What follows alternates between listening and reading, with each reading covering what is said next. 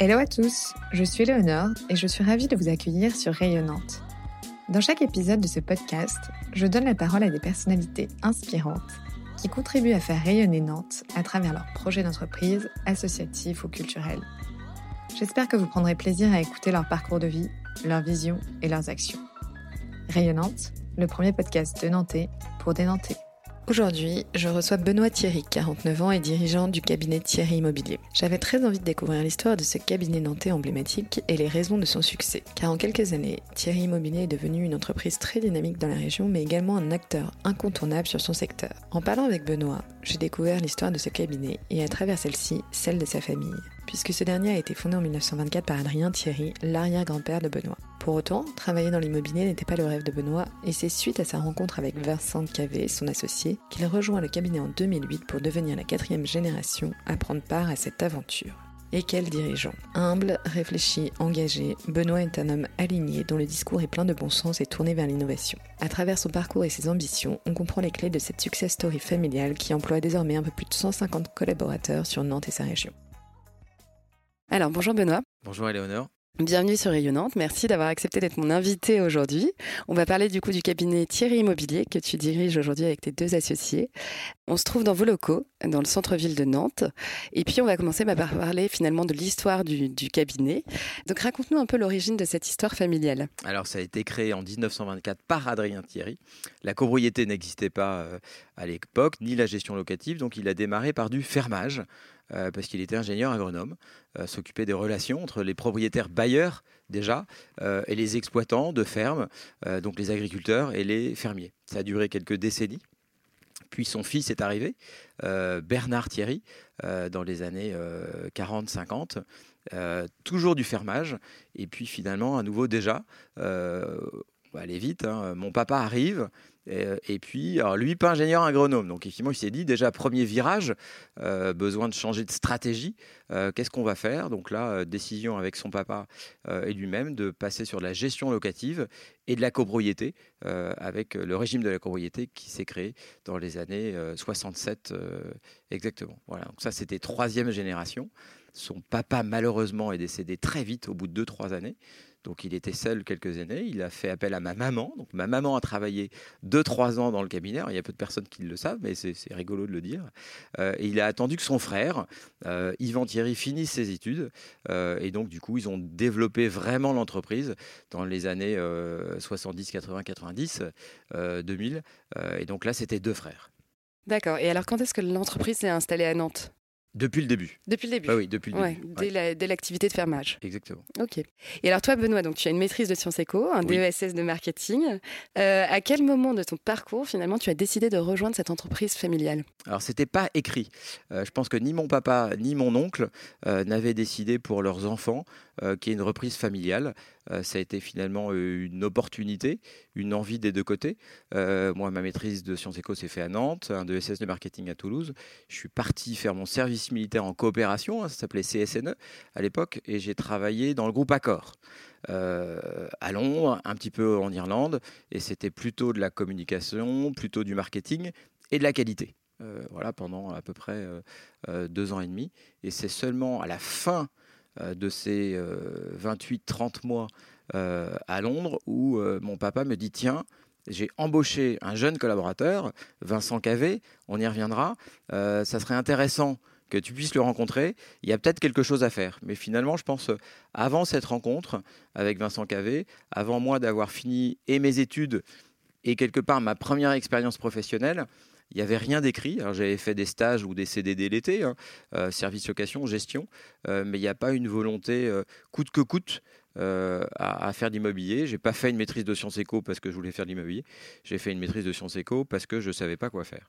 Et alors, petit, tu rêvais de, faire quoi? Alors, je crois que mon, mon, vœu le plus cher à une certaine époque, ça a duré quelques années, euh, c'était professionnel de tennis. Ah oui. Donc, ça avait à peu près rien à voir. Je sais pas, est-ce que c'était pour le voyage? Euh, Est-ce que c'était pour le challenge? Et finalement, euh, bon, j'étais plutôt pas mauvais au tennis, mais clairement pas suffisamment pour envisager une carrière internationale. Voilà. Et alors, donc, tu nous racontais que, hum, que voilà, tu n'étais tu, tu pas forcément destiné à reprendre les rênes de l'entreprise, que c'est arrivé suite à une discussion avec ton papa.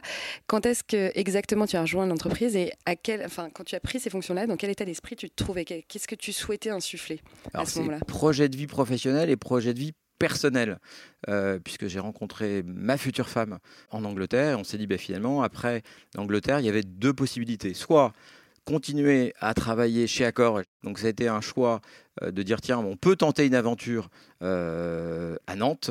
Euh, et puis le, lien qui s'est bien fait avec Vincent, hein, je suis revenu de Londres une journée, on a passé toute la journée avec Vincent et on s'est dit tiens, il y a des choses à faire, on est déjà complémentaires sur un métier qui déjà il y avait quatre métiers à l'époque, hein, il y en a toujours quatre. Hein, euh, syndic de copropriété, gestion locative, location-vente. Euh, Vincent, lui, avait un profil très juridique, euh, avec maîtrise de droit.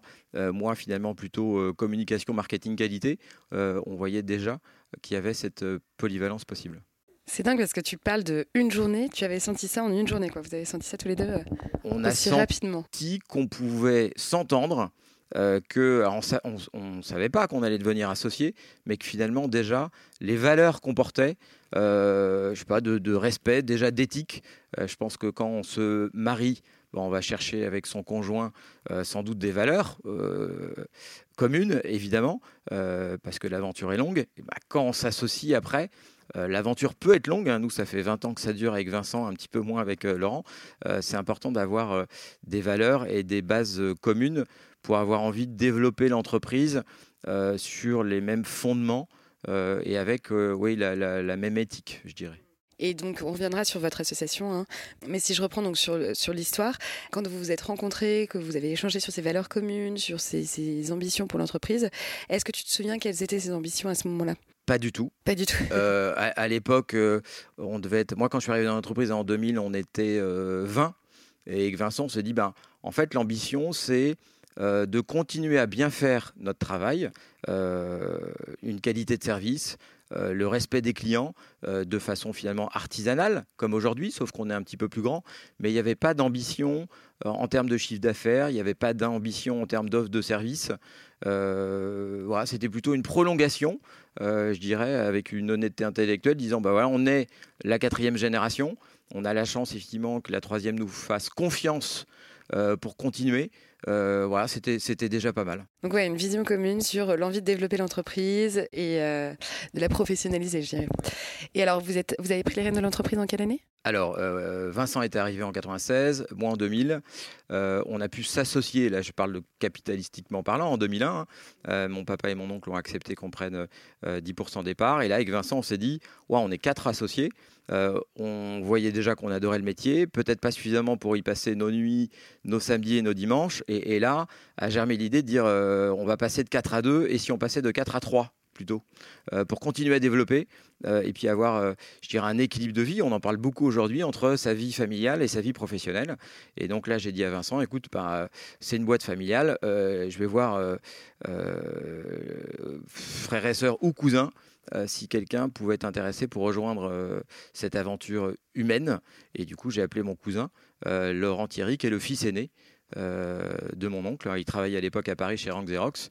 Et on lui a dit avec Vincent, bah viens, on, va discuter, comme j'avais fait finalement avec euh, Vincent 4 ou 5 ans avant.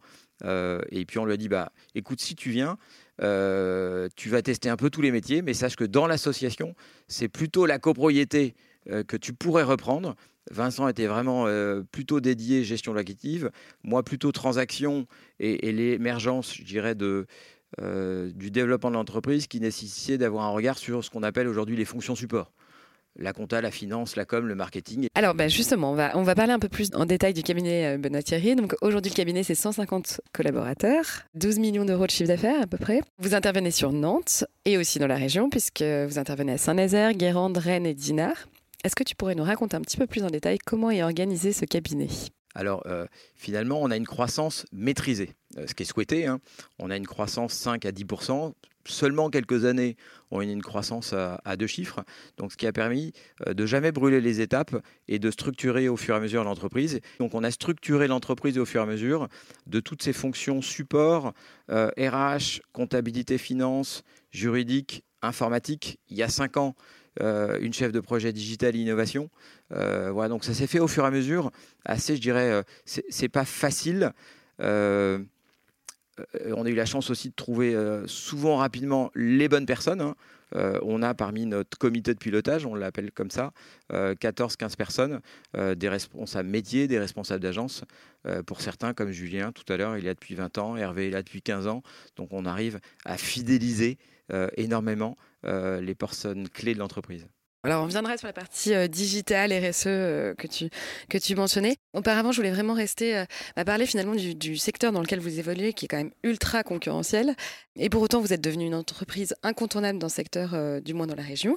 Qu'est-ce qui, selon toi, explique ce succès? Alors, c'est le respect de ce qu'a fait le succès de l'entreprise depuis maintenant ces quatre générations. Euh, un service de qualité, une écoute des clients, être proche de les clients et vraiment les respecter. Et puis finalement, euh, il a fallu aussi un peu réinventer le métier, euh, donc avec une approche plus digitale du service. Alors comme un moyen. et jamais comme une solution finale. On doit être présent pour répondre au téléphone aux clients, on doit être réactif pour répondre aux mails, être physiquement présent euh, dans les copropriétés. Euh, donc on, a mis en place euh, une application mobile qui permet à nos clients de déclarer des incidents plus vite et ça nous permet d'être plus réactifs, de dire à cette personne qui a déclaré l'incident c'est pris en charge et toutes les personnes qui ont téléchargé l'application voient que c'est pris en charge, ce qui nous permet de gagner du temps puisque les gens ne continuent pas à déclarer ce même incident. On a mis en place l'année dernière un chatbot, pas pour dire ne nous appelez plus, mais pour essayer de traiter 80% des questions qui sont plutôt, je dirais, simples, je dirais même basiques, de nouveaux clients qui ne connaissent pas forcément les enjeux de la copropriété, pour être à nouveau toujours très présent pour répondre à des questions plus complexes, euh, plus comptables, euh, plus fiscales. Donc effectivement, le digital euh, comme un moyen et pas du tout comme une finalité. On ne sera jamais une entreprise 100% digitale. Ouais, on sent, on sent, écoutant que le digital est quand même un vrai enjeu. Et pour autant, vous avez quand même des agences physiques. Toujours. Vous en avez un peu moins, un peu moins d'une dizaine, c'est ça? Il y a huit sites. Huit sites, d'accord. Est-ce que finalement, enfin, c'est ce qui m'intéresserait de savoir, c'est comment est-ce que vous pensez justement cet écosystème? Alors, les agences physiques, c'est vraiment pour euh, être capable de bien recevoir les clients dans des petits salons. C'est-à-dire que on a aussi se dire finalement les bureaux. Euh, on avait envie de faire évoluer ce que pouvait apporter une agence physique à nos clients, euh, de faire que ça soit un peu comme à la maison. Donc on les reçoit jamais aujourd'hui dans les bureaux des collaborateurs, mais toujours dans des petits salons pour que la discussion finalement soit aussi plus conviviale, euh, plus sereine, plus discrète aussi. Est-ce que toute cette crise ne remet pas aussi un peu en cause le rôle de ces agences? Euh, Je pense pas, non, la crise on sait c'est passager, pour moi on est, je suis optimiste, c'est bientôt la fin. Après l'immobilier se digitalise, il y a des entreprises qui veulent aller à 100%. Euh, moi, je pense que les, entreprises qui réussiront leur mutation, on va dire, technologique et digitale euh, et clientèle, c'est ceux qui auront euh, le mieux appréhendé le besoin du client sur sa besoin de rapidité sur des questions, bah pourquoi pas de chatbot ou autre, et puis son besoin de contact, toujours physique. On le voit aujourd'hui avec cette crise sanitaire. les gens reviennent du télétravail. Alors quand je dis ça, c'est ils reviennent du 100%. Les gens souffrent en 100% en télétravail. Euh, donc demain, euh, c'est ce qu'on a mis en place. Hein. On a respecté les, demandes du gouvernement avec euh, télétravail 4 jours ou 5 jours. Demain, les collaborateurs nous ont déjà demandé effectivement de faire plutôt une journée ou deux journées de télétravail seulement pour garder le lien avec les collègues et garder le lien physique avec les clients, évidemment. On reste des latins en France, donc le contact est important. Donc ouais, donc pensez l'agence vraiment un peu comme vous l'avez développé, plutôt comme un appartement, un, lieu de vie où on se sent à l'aise, où on se sent en proximité avec son conseiller, et, euh, des outils digitaux au service de, finalement de cette relation. Quoi. Au, service des clients, euh, pour qu'ils puissent parfois être plus autonomes, comme on fait finalement, là je dirais quand même intelligemment euh, les banquiers bien longtemps avant nous. Moi je suis assez content quand je dois faire un virement d'un compte à un autre de pas appeler là mon conseiller parce que finalement il sera peut-être euh, euh, pris par un autre client, ce que je peux comprendre. Euh, et donc du coup je le fais de façon autonome et je, gagne du temps. Donc l'idée du digital c'est faire gagner du temps à nos clients quand la question, la manipulation ne nécessite pas effectivement un, homme ou une femme et définitivement se gagner ce temps-là pour être disponible quand c'est important ou complexe. D'accord. Donc concrètement, qu'est-ce que vous avez digitalisé alors? Alors là, ce qu'on a dit, c'était effectivement toute la partie euh, déclaration d'incident. Donc là, on, a travaillé avec une start-up lyonnaise depuis maintenant 5 ou 6 ans. Citizen Desk est développé sur tous nos immeubles. On a à peu près un taux de téléchargement d'environ 60%, parfois 95% sur certains immeubles. Le chatbot immobilier pour répondre à leurs questions. Là, via la crise sanitaire, bien sûr, on fait des assemblées générales, soit en vote par correspondance, soit en VIO. On a été obligé évidemment d'accélérer euh, avec la crise, donc ça c'était très bien, mais on y était préparé. Est-ce qu'il y a d'autres choses aujourd'hui? Ben, Une innovation qui est pas technologique, mais finalement euh, qui est très récente, et, j'aime bien en parler, ça s'appelle Révèle ta copropriété. Révèle ta copropriété, c'est une innovation, euh, on va dire vraiment tiers immobilier. On s'est donné un budget cette année de 25 000 euros on a fait des appels à projets dans nos immeubles en disant euh, aux copropriétaires et aux locataires, parlez-vous, discutez, euh, faites émerger un projet et on va le soutenir en termes de logistique et financièrement. Il y a eu 25 projets en tout.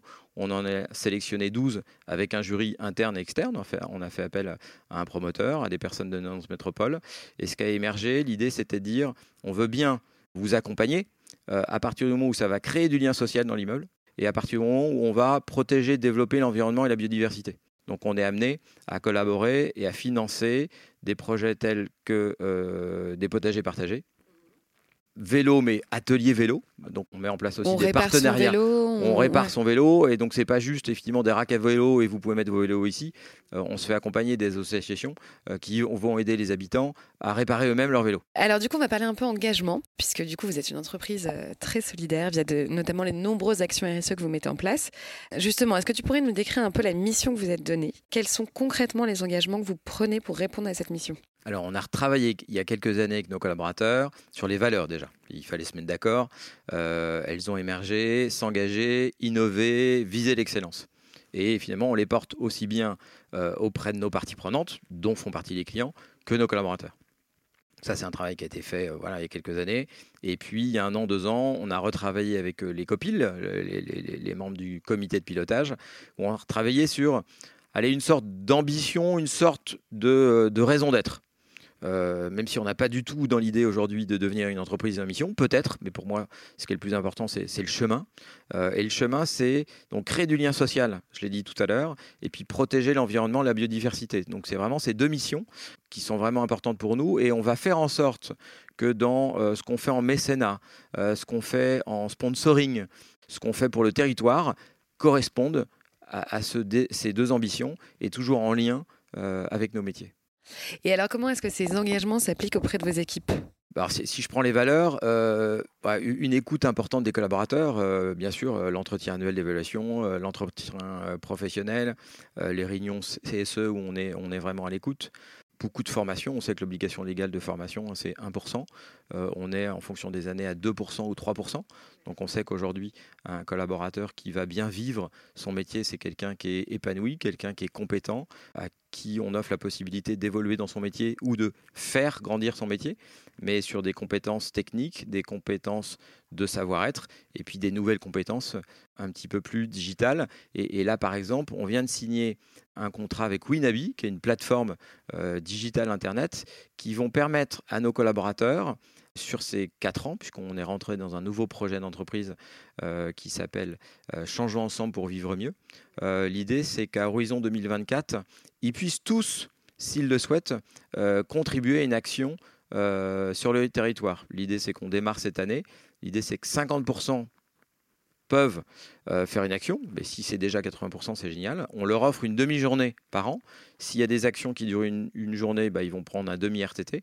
Mais on va pousser sur cette plateforme euh, des besoins euh, des associations, soit pour euh, nettoyer des plages, euh, soit pour faire des tris dans des ressourceries, soit pour aller dans des résidences de troisième, quatrième âge, bah, quand ça sera possible, hors contexte sanitaire, pour faire des lectures. Donc on les accompagne dans le vivre ensemble sur ce territoire. Et donc là, encore une fois, il y, a une vraie adhésion des collaborateurs Les collaborateurs, déjà depuis 3-4 ans, avaient, s'ils le pouvaient, déjà nettoyé des plages, euh, déjà aller dans des écoles, faire passer des, euros blancs ou, pas blancs. Donc on avait déjà, depuis quelques années, euh, je dirais, rendu autonomes nos collaborateurs sur des missions euh, à l'extérieur pour qu'ils portent un message de l'immobilier, qui portent un message, je dirais, des valeurs de l'entreprise et qui portent finalement un message de dire que quand on a la chance d'être sur un territoire qui se développe, on se développe du développement du territoire, il faut lui rendre quelque chose.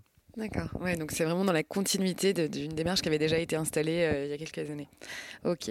Et donc, toi, justement, si on revient sur toi et à titre personnel, j'ai l'impression que tu, sembles un homme engagé. Euh, j'ai lu que tu avais récemment pris la tête du Fonds Solidarité Grand Ouest qui accompagne financièrement les associations Maine-et-Loire. Alors sur 12 départements. Et je me demandais si c'était important pour toi, justement, d'être une personnalité engagée, d'être un dirigeant engagé aujourd'hui. Alors, ce qui est important pour moi, c'est d'être aligné. Je ne peux pas dire à mes collaborateurs euh, euh, prenez une demi-journée, prenez une journée sur des associations si finalement je ne m'appliquais pas ça à moi-même. Après, je me l'applique parce que je sais que ça me fait du bien. Finalement, euh, donner du temps aux autres, contribuer à ce que des populations plus fragiles se sentent mieux, donner, c'est recevoir. Euh, donc finalement, je, pense que je, ne suis pas né altruiste. Il y a des gens dans leur comportement, euh, ils le sont plus naturellement. Moi, c'est venu avec l'âge. Hein. J'ai 49 ans, j'ai quatre enfants, donc une maturité, euh, des échanges avec mon épouse qui font que finalement, donner du temps à l'extérieur, ça m'est devenu plus normal avec l'âge.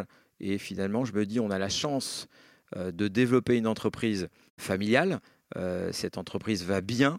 Bah, consacrons du temps aux, populations euh, plus, plus fragiles. Et hum, quelles sont, outre ce fonds de dotation, quelles sont les causes aujourd'hui qui te mobilisent?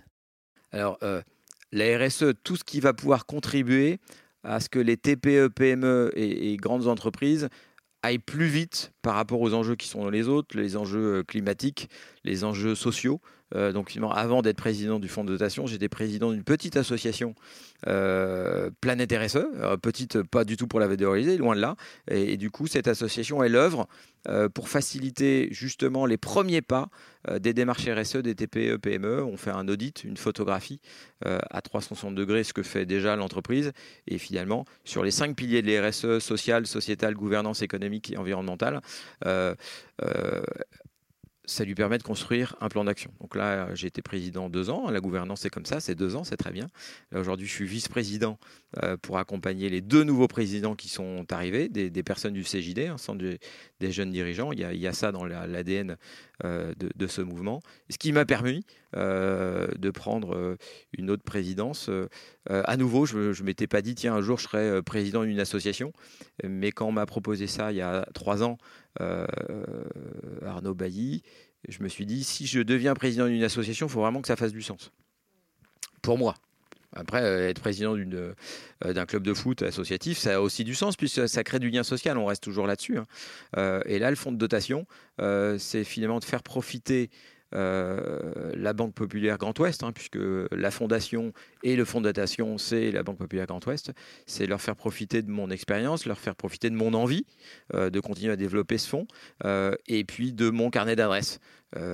et finalement, sur des associations diverses et variées, sur les 12 départements de la BPGO se rendre utile. On va parler association maintenant, si tu veux bien, euh, puisque tu nous as raconté donc l'histoire de, ton association avec tes, deux associés, euh, Laurent Thierry, donc ton cousin, et Vincent Cavé. Euh, je me demandais comment est-ce qu'aujourd'hui, vous vous répartissiez les rôles au sein du, du cabinet? Alors c'est enfin assez simple et puis ça évolue en fonction de la taille de l'entreprise. Laurent lui supervise toute la partie copropriété, développement copropriété et puis la gestion des baux commerciaux, donc les baux professionnels, les baux commerciaux, les commerces, les magasins, les bureaux. Euh, puisque c'est euh, une mission que, faisait avant son, papa. Euh, Vincent Cavé s'occupe de toute la partie gestion locative et développement des relations avec des promoteurs et, des réseaux. Et moi, du coup, je suis un petit peu plus en retrait de l'opérationnel et je travaille avec les fonctions support que je donnais tout à l'heure, donc tout ce qui est comptabilité, finance, lien avec les banques, la partie communication, marketing, digital, euh, RSE, les projets de croissance externe, puisqu'on a fait quelques dossiers ces, dernières années. Euh, donc voilà, on se répartit bien les, missions. Et ce qui est hyper important, c'est la communication entre nous. Euh, un déjeuner toutes les semaines, très rarement annulé, et une réunion hebdomadaire aussi, où à la fin de cette réunion, on invite notre responsable des ressources humaines pour parler de toutes les équipes, des besoins des équipes, des besoins de recrutement, euh, des dossiers. Donc ça, pour nous, c'est euh, euh, la semaine type. il doit y avoir énormément d'échange. Et quand je, bah, quand je parle avec des copains qui sont associés à deux ou trois, ce qui peut différer ou ce qui peut être l'un de nos facteurs clés de succès, c'est cette grande transparence et communication entre associés. Ça allait être ma prochaine question, justement. Ça donne, d'un point de vue extérieur, et c'est ce qu'on se disait en off, euh, ça, donne vraiment l'impression que votre association fonctionne. Tu dirais, ouais, vraiment la clé, toi, ton conseil, ce serait euh, de favoriser la communication euh, entre associés. Vraiment, évidemment, la confiance, hein, j'enfonce une porte ouverte, mais se dire que finalement, l'associé qui prend cette mission-là, il le fait mieux que je pourrais le faire. En disant, OK, je peux le faire. Mais ben, il le fait mieux, du coup, je dois lui laisser son terrain sur son terrain et jamais essayer de, d'essayer de grappiller sur, sur son terrain. Donc une grande confiance, un respect mutuel. Euh, et puis, alors si c'est important, ça je ne l'ai pas dit, euh, deux, trois fois par an, euh, on se fait une journée au vert. Tous les trois? Hyper important, tous les trois. c'est pas un codir, c'est entre nous. Et de se dire effectivement quelles sont les ambitions de chacun. Et revoir les ambitions, les envies, ce qui nous permet après, quand on travaille avec nos équipes sur le projet d'entreprise, là, pendant 4 ans, euh, d'être déjà aligné entre associés. Je pense qu'il n'y a rien de pire pour des collaborateurs de voir finalement des dissensions, des tensions entre les associés. Alors, euh, nous, de toute façon, il n'y en a pas. Euh, mais parce qu'on a fait le point régulièrement et le point trois fois par an en disant ok quelles sont les, la direction ou les directions vers lesquelles on va aller. On est aligné sur ce que doit être le digital on est aligné sur nos engagements RSE et on est aligné sur le projet d'entreprise. Aujourd'hui c'est un projet de développement régional. Euh, il a fallu se dire, tiens, est-ce qu'on va à Paris ou pas? C'est vrai que le Grand Paris, quand on travaille dans l'immobilier, euh, il fait rêver, en même temps, on est des gens de province, donc on va laisser euh, Paris aux Parisiens et on va faire un focus sur les villes en développement, Rennes, Dinard, on aimerait bien aller à Angers, on aimerait bien aller en Vendée et rester finalement à deux heures de Nantes pour deux raisons. un, parce que ça permet à nos responsables métiers, nos responsables support, d'aller sur ces agences sur la journée sans avoir euh, des journées euh, harassantes. On part le matin, on revient le soir. On a fait une journée de travail qualitative avec les équipes locales et on revient le soir, on est en famille, il n'y a, pas, de problème d'hôtel, de, surfatigue. Et puis deux heures de Nantes, ça permet aussi en termes de DRSE euh, de ne pas avoir des émissions de gaz à effet de serre ou de CO2 importantes. il y a même des rendez-vous parfois qu'on va pouvoir honorer en y allant en train. Donc, effectivement, il y a le bien-être du collaborateur, de nos collaborateurs, pas plus loin que deux heures. Et puis un lien aussi avec euh, nos, engagements environnementaux. D'accord. Donc ça, c'est vos ambitions pour les prochaines années, c'est vraiment de se développer. Développement euh, régional, mais euh, deux heures de Nantes maximum. Ouais. Il y a un grand engouement des villes de, bord de mer. Hein. Moi, j'ai des, neveux ou des, cousins de ma femme qui sont parisiens et qui, pendant le Covid, ont loué des maisons. Voilà, parce qu'ils pouvaient faire du télétravail, ou des personnes qui en ont marre de Paris et qui viennent à Saint-Nazaire ou Garde. Donc je pense que oui, c'est l'avenir. Euh, toutes ces villes sur la côte euh, vont continuer à se développer en espérant effectivement que ça puisse euh, être conciliable d'un point de vue, je dirais, urbanistique. Et on pourrait d'ailleurs se poser la question de est-ce que c'est encore le bon moment pour investir dans l'immobilier? Est-ce que c'est encore le cas? Je pense que c'est toujours le bon moment. Alors les prix sont élevés, oui, c'est vrai, mais on ne sait pas quand est-ce qu'ils vont arrêter euh, je dirais pas de s'envoler, mais de, de, grimper. Euh, les taux d'intérêt sont très bas. Aujourd'hui, on peut emprunter sur 20 ans à 1% environ. Euh, on a des taux d'inflation qui sont bas.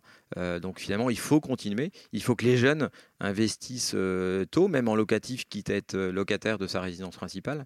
mais on a toujours cette problématique, de, comme tous les pays, de, retraite. Donc investir tôt dans l'immobilier, euh, c'est investir dans quelque chose de tangible qu'apprécient vraiment les, Français parce que finalement c'est du concret, c'est de la pierre, même si les prix sont plus importants qu'avant, avec les taux d'intérêt bas, ça reste très intéressant.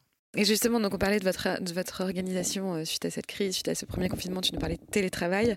Quel est le bilan que vous en tirez aujourd'hui? Alors la chance qu'on a eue, c'est que finalement, on avait testé le télétravail depuis six mois avant la crise.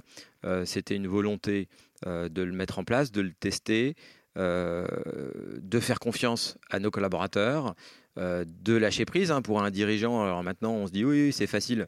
À l'époque, avant que le Covid arrive, proposer le télétravail, c'est un lâcher prise et, et c'est pas si facile. Donc ça, euh, les collaborateurs ayant testé, je crois qu'il y avait 20 ou 30 personnes qui testaient, euh, bien sûr par une volonté du service RH en accord avec la direction.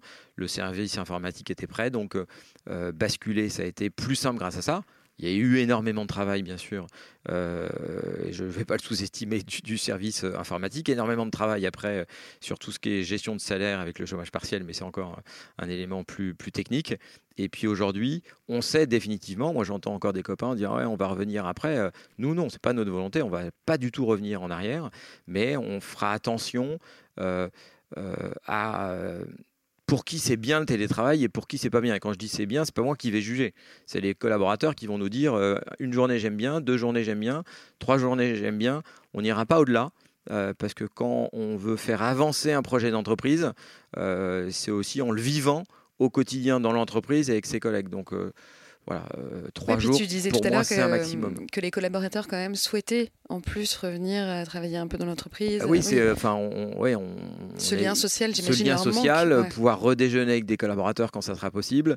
À nouveau, comme beaucoup. Euh, c'est trouver le meilleur équilibre pour chaque personne. Donc, c'est d'individualiser la relation au travail. Et ça, il va falloir accompagner nos managers. Ce qui est clé, c'est que le manager, il va avoir un rôle encore un peu différent par rapport à avant encore presque plus complexe, c'est de faire du, encore plus du sur-mesure euh, sur chaque collaborateur et réussir à percevoir les signaux faibles parfois quand la personne fait un petit peu plus de télétravail. Et alors, en 2024, vous allez avoir 100 ans.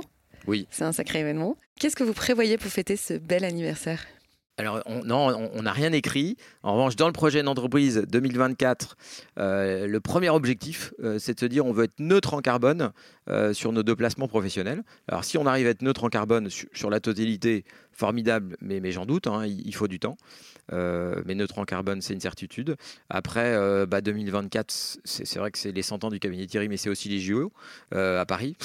Donc on va voir si on peut inviter des collaborateurs ou, des clients aux JO. Moi, j'aime beaucoup le sport, donc pourquoi pas. Mais de toute façon, une belle fête, évidemment, avec nos collaborateurs. Je reviens sur, sur cet objectif d'impact neutre en carbone sur vos déplacements professionnels. Comment est-ce que concrètement vous allez mettre ça en place? Alors, euh, l'idée, c'est d'économiser bien sûr des kilomètres. Euh, ce qu'on a commencé à faire avant d'économiser, c'est on a compensé. Alors, c'est pas la meilleure solution. C'est souvent euh, ce qui marche, c'est des et, c'est rarement des ou. donc, on a travaillé depuis déjà 2-3 ans avec une association qui s'appelle Reforest Action. donc, dans certaines actions, on a commencé à planter pas mal d'arbres. Et puis, on travaille maintenant depuis un an avec une autre association qui s'appelle Écoterie. Euh, donc on a un, planning hein, euh, pendant euh, 4 ans pour planter un petit peu plus de 6000 arbres qui va permettre de compenser une partie de nos émissions sur nos déplacements. la mise en place de mobilité douce, donc toutes les agences ont été équipées de vélos, mais pareil accompagnées d'une pédagogie parce qu'on s'aperçoit que les collaborateurs, certains ont peur euh, tout simplement, euh, d'utiliser le vélo, ce en quoi ils n'ont pas tort, parce que c'est dangereux. Donc, effectivement, euh, c'est bien de faire des, formations, de la pédagogie. Notre parc de véhicules, il est en train de se verdir. On avait déjà un véhicule électrique partagé, il va y en avoir deux. Les voitures, l'année prochaine, elles seront toutes à 100%.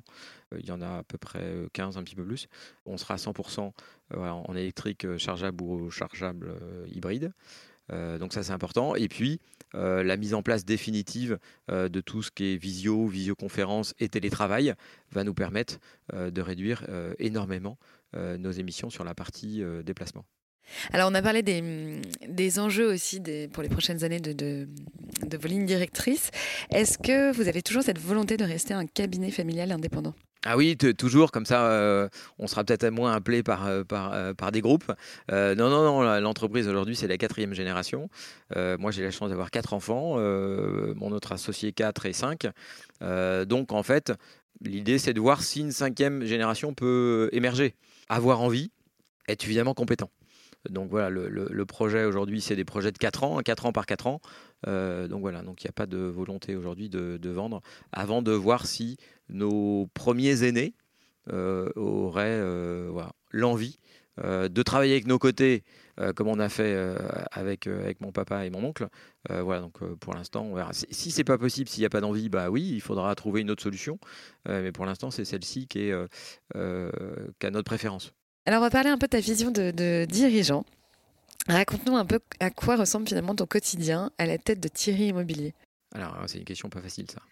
Mes journées sont finalement, c'est comme beaucoup de mes collaborateurs, toutes différentes parce que c'est des métiers de service. Là, tiens, par exemple, ce matin, notre réunion d'associés, c'est le jeudi. Et du coup, jeudi, vendredi, je suis pas au bureau parce que je suis deux jours dans un club immobilier. Euh, on se voit trois fois par an euh, et on se parle des métiers de transaction, de gestion, mais bien sûr on parle euh, management, on, parle clientèle.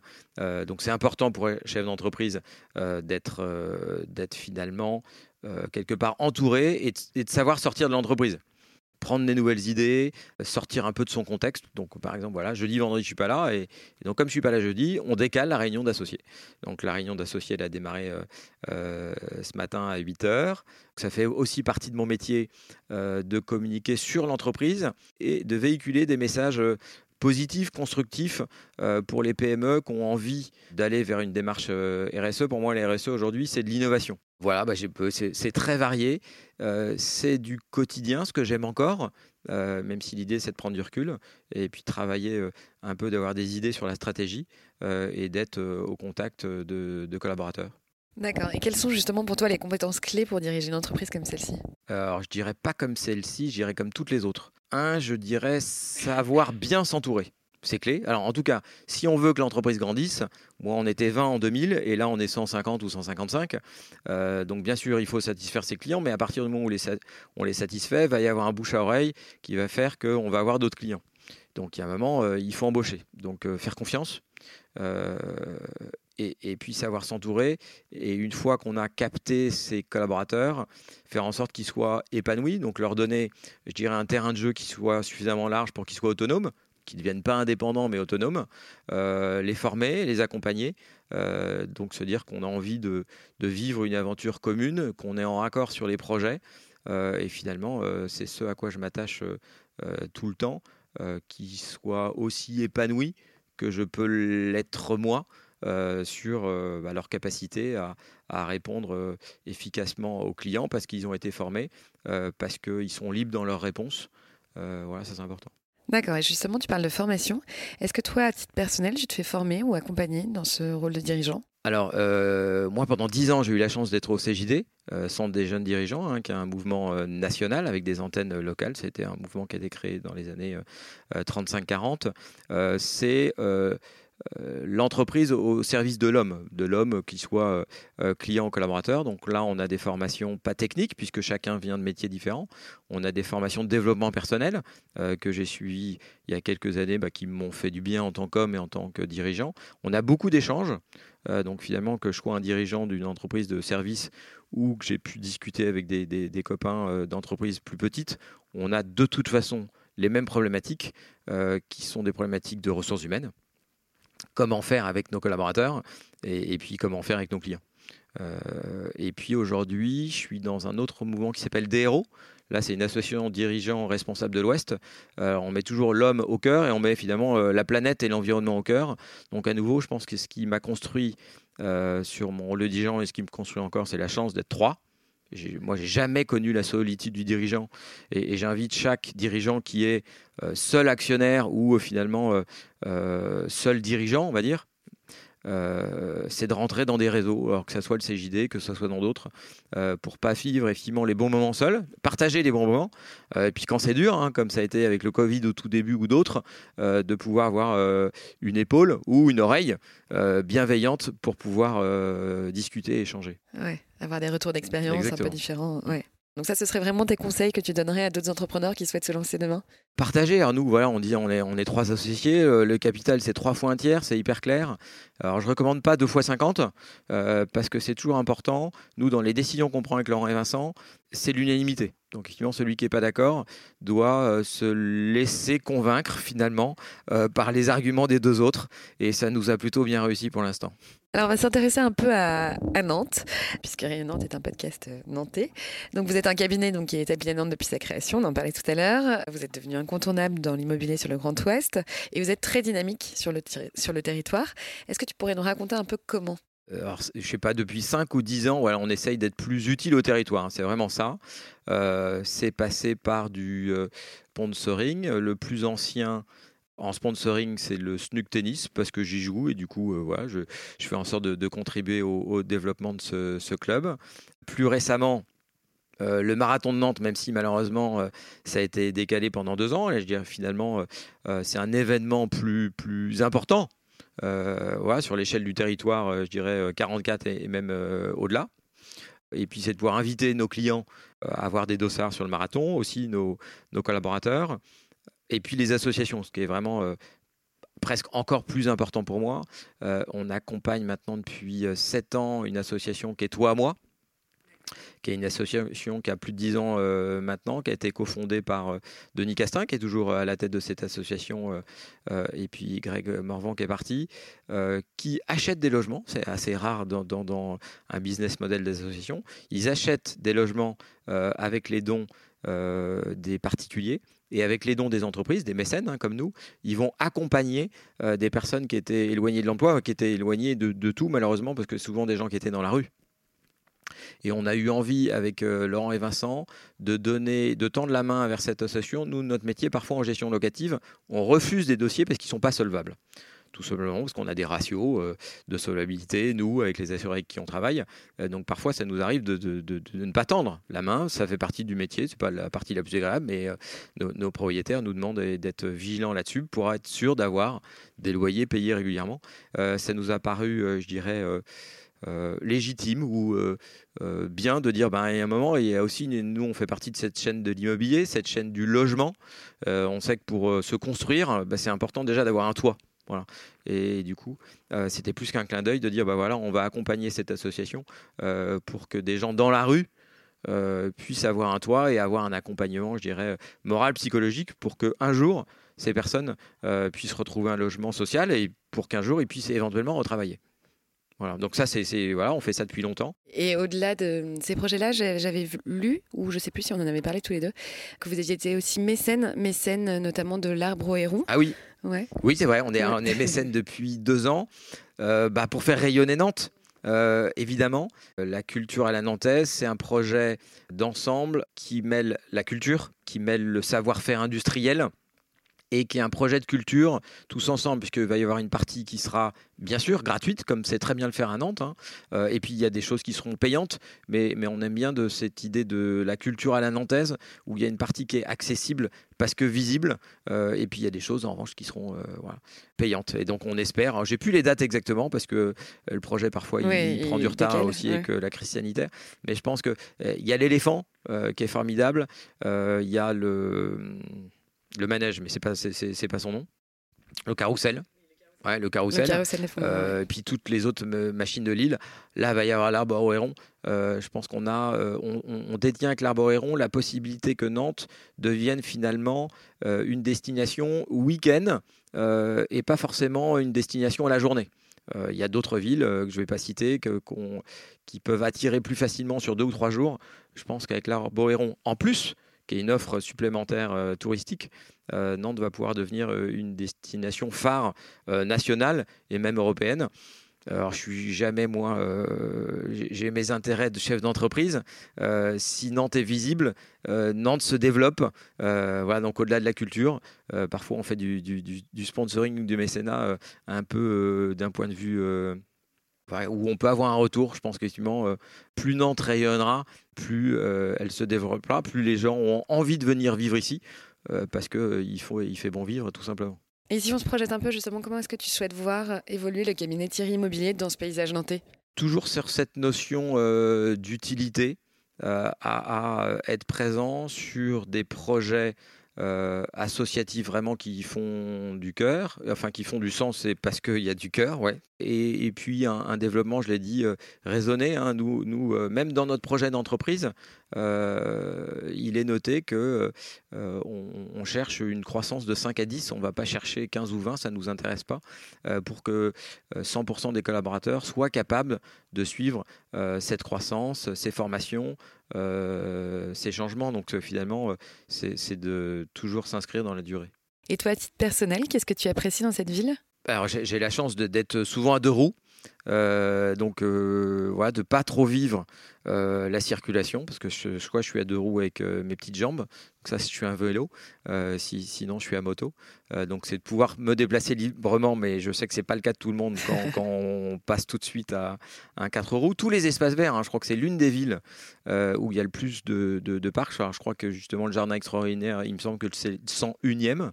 Euh, donc ça, j'apprécie beaucoup euh, pouvoir m'évader. Euh, moi, j'ai, enfin, je cours encore un petit peu moins, mais beaucoup courir sur le parc de Procès, la Chésine, l'Erdre.